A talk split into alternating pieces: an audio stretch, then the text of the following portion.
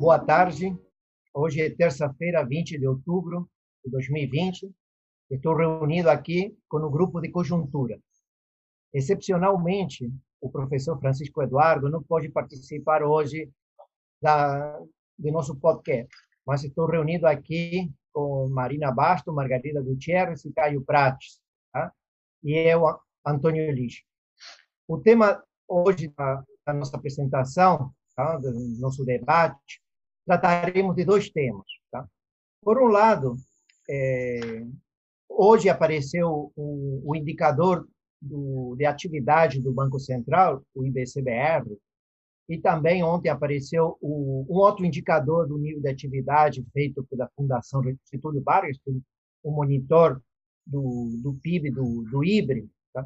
E com isso, a gente completa um conjunto de indicadores que mostram é, como que está indo o nosso nível de atividade. Tá? Já, já tínhamos, na semana passada, é, um indicador de serviços, e antes disso já tínhamos o do comércio, tá? mas hoje, digamos, fechamos é, esse conjunto de, de, indicadores para o mês de agosto, tá?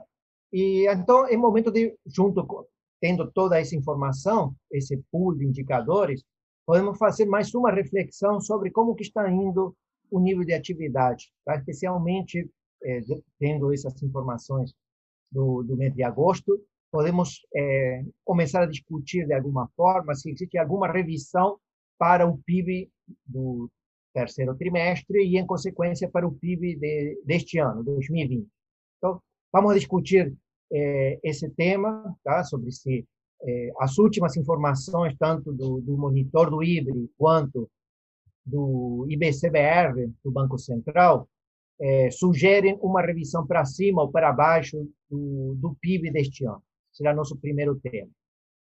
Mas, por outro lado, continua nos é, preocupando sobre o é, que, que acontecerá com o crescimento do PIB o ano que vem. Tá? Eu, uma perspectiva já para o, o, o médio prazo. É, tem saído é, também um, algumas informações, especialmente é, na semana passada, por exemplo, apareceu o monitor fiscal do Fundo Monetário, que apresenta um conjunto de informações para os países membros, entre eles o Brasil, e que, mais uma vez, está ligando o sinal vermelho para nossas contas públicas. Tá? Então, essas, esse, como nosso cenário para o ano que vem, não, nossas previsões para o ano que vem, 2021, está muito associada à questão fiscal, tá? É, o Fundo Monetário, através desse monitor, desse monitor fiscal, oferece informações relevantes para isso. Mas temos outras informações também no, no terreno fiscal, tá?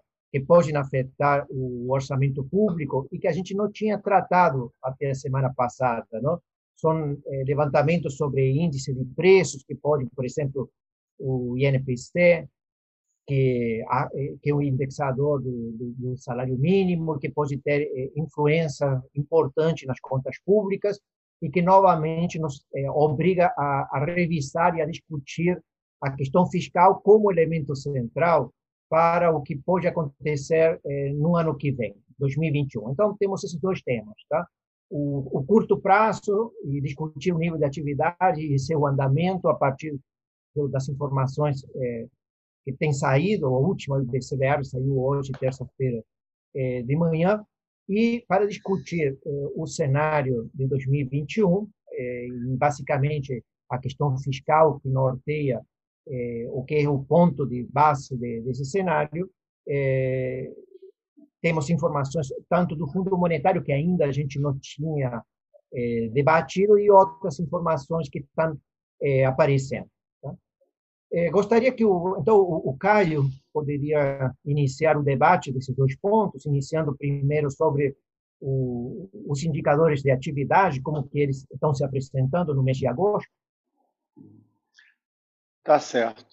É, bom, esses indicadores é, de agosto, né, que agora a gente já tem eles, os principais já foram todos divulgados, eles a gente pode analisar eles sobre dois aspectos. Um primeiro aspecto positivo é que eles reforçaram um cenário as projeções que vinham de crescimento forte do PIB no terceiro trimestre. Eles são compatíveis com esse cenário de crescimento forte do PIB no terceiro trimestre e, e inclusive, é, com base nisso, eles levaram, muitos analistas fizeram revisões para ligeiramente mais otimistas em relação ao, ao, ao, PIB desse ano, ou seja, uma queda um pouquinho menor do que se imaginava até poucas semanas atrás, eh, em função desses dados que saíram.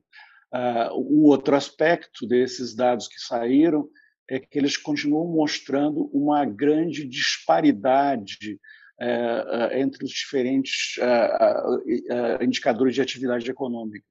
Se, por um lado, a gente tem um desempenho muito favorável do comércio e também bom da indústria, a gente tem uma retomada, nos dois casos, uma recuperação tipicamente em V, comércio já, inclusive, acima do, do nível pré-pandemia de fevereiro e a indústria próximo, chegando próximo desse nível. Já no caso dos serviços, a recuperação é bem mais lenta e a gente ainda está é, com um, o índice de serviços, de volume, de quanto de serviços divulgado pelo IBGE, mostra em, em agosto um nível ainda quase 10% abaixo do pré-pandemia. Então, a recuperação bem mais lenta.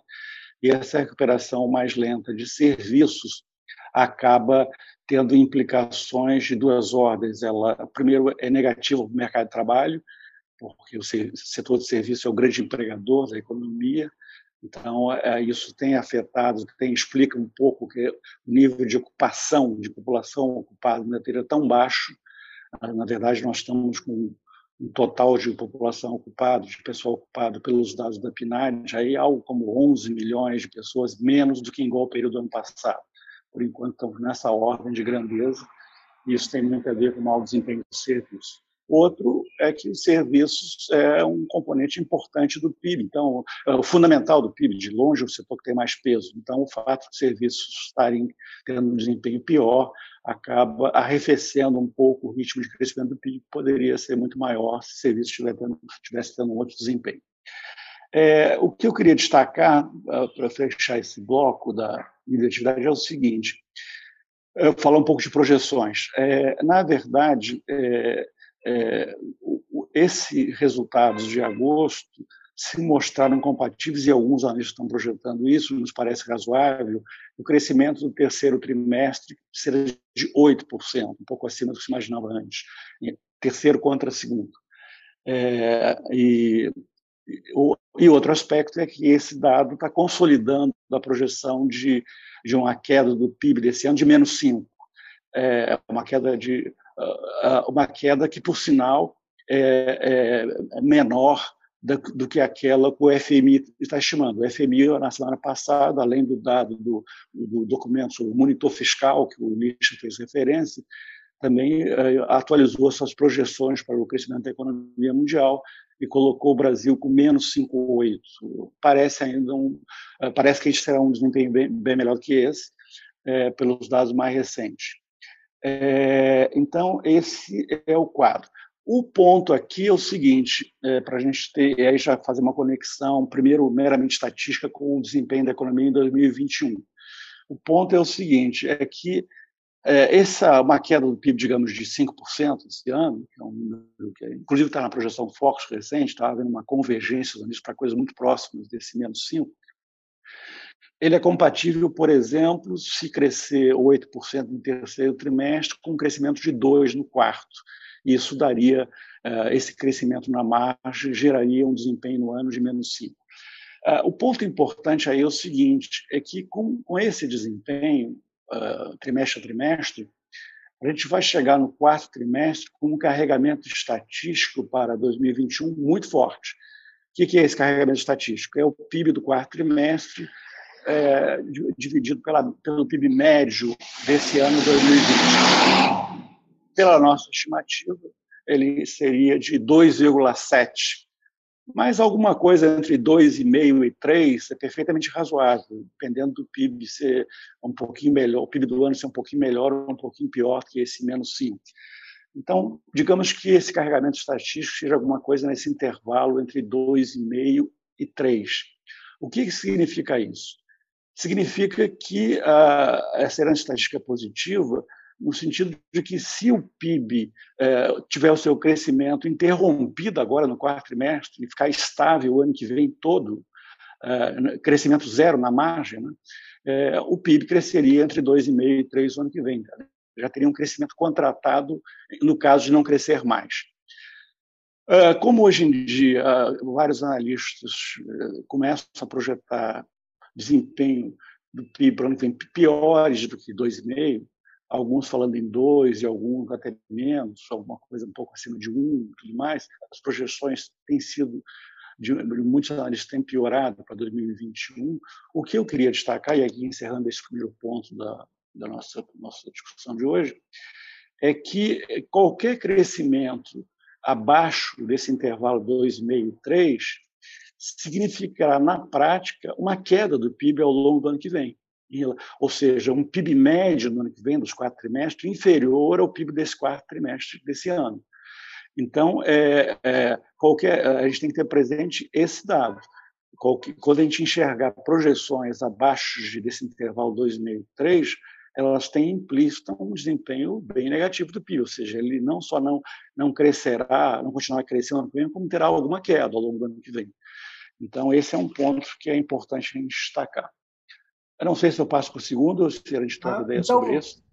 Só, só, destacar esse ponto, Caio. Não? O, os analistas hoje em dia estão se tornando um pouco mais otimistas sobre o que vai acontecer este ano, no sentido de que podemos ter um crescimento, digamos, entre 4,5% e menos 5, não? Uma, uma queda, queda, na verdade. Uma entre queda. 5, 4,5 e 5 digamos, pode ser mais próximo de 4,5, dado que podemos ter um, um terceiro trimestre um pouco mais, melhor do que do que se estimava e, em consequência, isso está muito associado eh, às políticas eh, monetárias e fiscais eh, do fluxo, não, basicamente do auxílio emergencial, não, a importância para para a renda das famílias.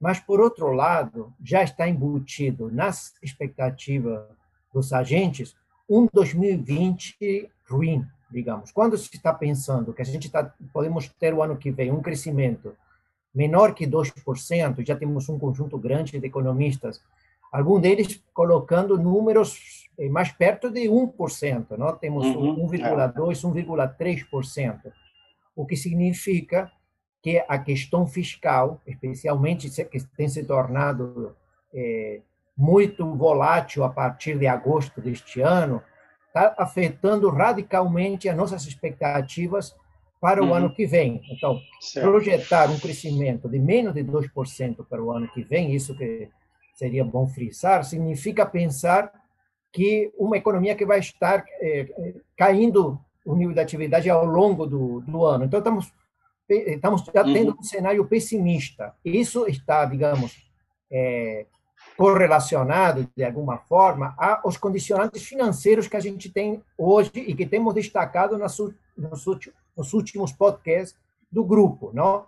Quando a gente destaca é, os, é, as taxas de juros futuras em, nesses patamares, elas são mais compatíveis com esse crescimento para o ano que vem de 1,3, uhum. em consequência com uma queda do, do nível de atividade ao longo do ano. Então, um cenário pessimista para o ano que vem, isso que já está sendo, digamos, sinalizado ou precificado de alguma forma pelo, pelos analistas. Tá? É, contrasta um pouco com o nosso, é, nosso cenário para o curtíssimo prazo, que é otimista. Então, temos, somos otimistas no curtíssimo prazo para o terceiro é. trimestre e somos pessimistas, cada vez mais pessimistas, na verdade, eh, os condicionantes financeiros têm piorado, me, melhoram circunstancialmente na, em algumas semanas, mas estão em um patamar eh, muito eh, ruins, estão, os juros futuros estão em, em níveis muito elevados, a taxa de câmbio está estabilizada em um patamar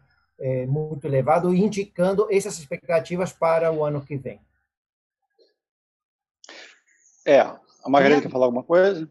É, eu queria colocar assim, então, acrescentando aí, né, essas questões que o Lixa está levantando, e tudo isso está acontecendo porque essa nossa previsão. Porque está cada vez mais difícil manter o teto do gasto. Está cada vez mais difícil, né? se não, não, acontecer nada em termos de uma PEC emergencial, uma PEC do Pacto Federativo, de manter o teto dos gastos, embora ele seja fundamental nesse momento para a gente fazer essa trajetória para o ano de 2021. E aí, Lixa, eu gostaria de dizer que eu sou um pouco mais pessimista que você. Por quê? Se, de fato, a gente não criar um ambiente de sustentabilidade para a dívida pública, eu acho que a gente vai ter o início do ano ainda eh, sofrendo um pouco né, as rebarbas do ano de 2020, mas a partir de março, abril, maio, junho, a gente vai, pode entrar numa trajetória de quase uma queda livre. Por quê? Porque nós já assistimos a isso em 2015, com condições de dívida pública muito melhores do que essas que a gente tem agora. Então, eu acho que, na verdade, o cenário para o ano que vem ele pode ser muito pior do que esse de um crescimento de um ponto e alguma coisa. Que acho que não vai ficar patinando. Eu acho que a gente pode sim ter um cenário de catástrofe, de queda livre do nível de atividade econômica. Por quê? Porque os nossos níveis de endividamento público, de rolagem da dívida pública, todas essas condições são muitíssimo piores do que a nossa última recessão provocada pelo desequilíbrio fiscal, que foi 2015 e 2016. Então, eu diria que eu sou mais pessimista se o quadro for, de fato, é, é, é, não conseguir, a gente não conseguir é, estabelecer aí um, um, um, programa de sustentabilidade da dívida pública que seja crível.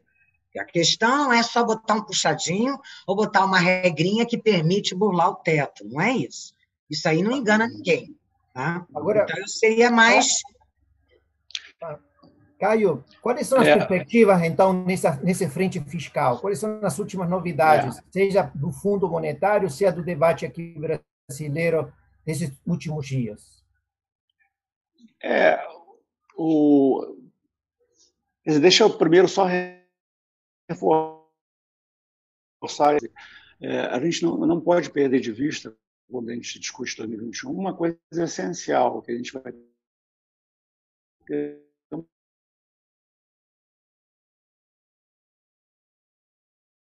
uma brutal para burlar o teto, gastar um pouquinho mais, algo como 30, 30 40 bi a mais, é, um puxadinho, como a Marreda falou. É, se a gente compara o que foi o gasto fiscal esse ano e o que será no ano que vem, dentro do que está previsto no orçamento com o teto, ou mesmo furando o teto, com esse adicional de gasto de furar o teto, nós estamos dentro de uma contração fiscal enorme.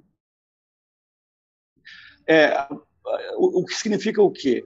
Que o bom desempenho da economia vai depender inteiramente da expansão do gasto privado, na verdade.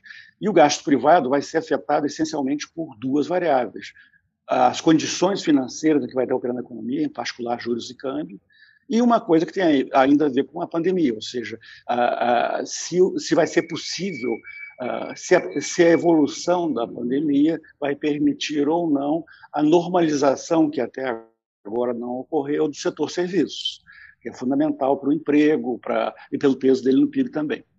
Então, isso é só uma introdução para chegar ao que o Lixa me perguntou. Quer dizer, na verdade, as condições financeiras são uma variável crucial para, criar possibilidade do gasto privado ter um bom desempenho que compense a contração fiscal. E essa condições financeiras dependem essencialmente, como a gente está vendo todos os dias, da percepção sobre a questão fiscal. É, é, hoje a gente tem uma situação onde, é, no dia a dia, a gente percebe o quanto o preço dos ativos no mercado financeiro está sendo influenciado por notícias aqui e ali, mais negativas, um pouquinho mais favoráveis, em relação à manutenção ou não do regime fiscal ancorado no teto, que é a grande âncora fiscal que a gente tem. O todo de, por enquanto, é, indicações que o mercado financeiro dá através do preço dos ativos, etc., é, é, são no sentido seguinte.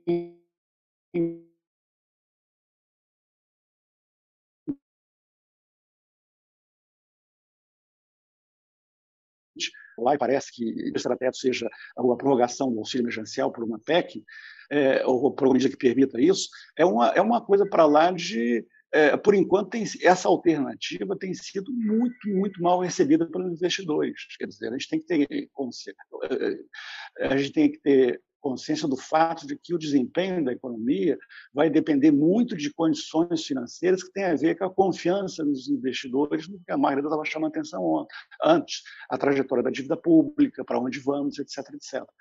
Então, essa é a situação. É, em relação ao que o Lixa perguntou mais especificamente, é, sobre a questão fiscal, como é que está. o, o, a gente está com prêmio de risco na mesma da semana passada e flutuando um pouquinho no dia a dia. De repente, tem uma notícia que parece mais favorável a manter o regime fiscal do, teto, porque o Rodrigo Maia, não sei o que lá, diz que não vai que vai é, que não vai nada para prorrogar auxílio, etc., que é totalmente a favor de manter o teto, aí isso repercute bem, ou não sei o que lá. Gente tem, mas, na verdade, oscilações na margem para pior ou para melhor, dependendo da notícia do dia, em torno de um patamar que é muito ruim, prêmios de risco extraordinariamente elevados, pelo, é refletido nos juros longos, e aí atualmente nos juros curtos também. Toda a curva de juros subiu bastante, não é só os juros longos que subiram, os juros curtos subiram muito. É, outro fato aí importante, uh, já vou entrar no, no FMI, que o Lixa também, anunciou no início, monitor fiscal que o FMI divulgou semana passada. Outro fato é que uma das três principais agências de classificação de risco do mundo, que é a Moody's, é, fez uma, uma declaração bem enfática semana passada, dizendo que é, provavelmente re, é, rebaixará a nota de crédito do Brasil se o Brasil abandonar o teto dos gastos. É, então, o Brasil já está dois degraus abaixo do grau de investimento, perdeu o grau de investimento lá com a Dilma em 2015, e eles estão anunciando que se essa âncora que tem sustentado as coisas desde 2000, o final de 2016, que é o teto, for abandonada, a tendência da Moody's é rebaixar o Brasil, mais uma vez. Então, é esse o quadro que a gente tem. É, e aí eu completo com o negócio que o Lígia perguntou do FMI. O FMI divulgou a semana passada do monitor fiscal o que mostra, com, com, da forma mais eloquente possível, a gravidade da crise fiscal brasileira e como essa ideia de tentar arrumar puxadinho, aumentar gastos, é, é, furar o teto,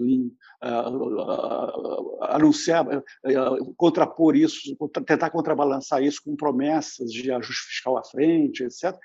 Como isso tende a ser muito. Por que, que você tende a ser tão mal recebido? O FMI dá os seguintes dados. Pelo critério deles de dívida pública, a nossa dívida esse ano vai fechar em 101% do PIB, é, que é a segunda maior entre um grupo de 40 emergentes e países de renda média que o FMI acompanha. A Venezuela está fora dessa estatística, porque o FMI deixou de acompanhar as estatísticas da Venezuela, mas a gente tem assim Angola em primeiro lugar e o Brasil em segundo, sendo que o FMI diz que o Brasil vai ultrapassar Angola em 2022. É, Ora, essa dívida de 101% do PIB se compara com dívida de 62% do PIB, que é a média dos emergentes, desses 40 países. Então, é um país totalmente fora da curva no que se refere à dívida, assim como é fora da curva no que se refere ao tamanho do gasto em percentual do PIB, do tamanho da carga tributária em percentual do PIB. Em todos esses indicadores, o Brasil é completamente fora da curva. Achar que vai ter espaço para aumentar mais gasto nesse contexto, mais dívida, mais impostos e não sei o que, e essa ser a dinâmica daqui para frente fiscal, é um completo auto-engano, quer dizer, é não perceber, é não perceber esses sinais que estão sendo dados todos os dias no mercado financeiro de que isso não será tolerável. E o, esse, e o comportamento dos ativos, ao evoluir de forma desfavorável, como tem evoluído, inviabilizam o crescimento da economia. Quer dizer, isso bate na economia real, não é uma coisa de, do mercado financeiro, como alguns pensam, de especuladores, de banqueiros. São decisões de investimento de, de uma montanha de dinheiro de investidores nacionais, internacionais, de famílias, de empresas, mexendo no dia a dia com o seu dinheiro. E isso afeta dramaticamente a economia real. Então, é esse o ponto que nós estamos hoje. Tá. Bom, então, isso significa... É, e uma coisa que... interessante é, para chamar a atenção em relação ao que o Caio falou, é que o FMI, de uma maneira geral, eu assisti a live do, da questão fiscal, né? Então, divulgando o relatório deles, o Fiscal Monitor, E eles são muito enfáticos, dizendo: olha, os países devem usar a política fiscal, mas o Brasil não. Então, o Brasil foi tratado como um caso absolutamente diferente. Inclusive, teve um jornalista brasileiro que endereçou essa pergunta a quem estava fazendo a exposição do Fiscal Monitor no FMI, e perguntando se o Brasil se encaixava, então, nesse grupo de países que deveriam é, estimular as suas economias pós-pandemia via política fiscal. Ele disse: não, o Brasil absolutamente não se enquadra. E aí começou a colocar todos esses indicadores que o Caio acabou de mencionar. O Brasil tem que, para encaixar qualquer programa emergencial novo, tem que reduzir algum outro gasto. O teto do gasto é fundamental. Quer dizer, então, porque quando o FMI falou isso sobre a questão fiscal, isso muitos economistas, inclusive no Brasil, interpretaram que era um sinal verde para o Brasil continuar gastando mais. Absolutamente não. A prova está nos relatórios que o FMI soltou sobre o Brasil, nas estatísticas, nas projeções e na própria divulgação do relatório, onde o Brasil é citado várias vezes. Tá bom, então a gente vai continuar é, analisando e é, o andamento do, do, nosso orçamento, não? o orçamento para o ano que vem ainda está sobre discussão. Imagino que vai rolar bastante água ainda, não? É, fica, é, o, o, ponto que o Lixa falou fica para a semana que vem, que a gente é, tem uma complicação adicional no orçamento de, por conta do, do INPC, que é o indexador do salário mínimo, está muito acima do que está previsto no orçamento. Isso tem implicações que ainda dificultam mais o manejo da questão fiscal para 2021. Mas isso a gente trata em outro, não temos mais tempo hoje. Tá, mas então continuaremos com essa análise, não? Mas é, num contexto em que estamos vivendo uma situação sumamente delicada, sumamente é. difícil e que já está sendo precificada tanto pelos condicionantes financeiros quanto para as expectativas para o ano que vem, tá? Então a gente continua na, na próxima semana, tá? Agradeço a toda a sua participação. Um abraço.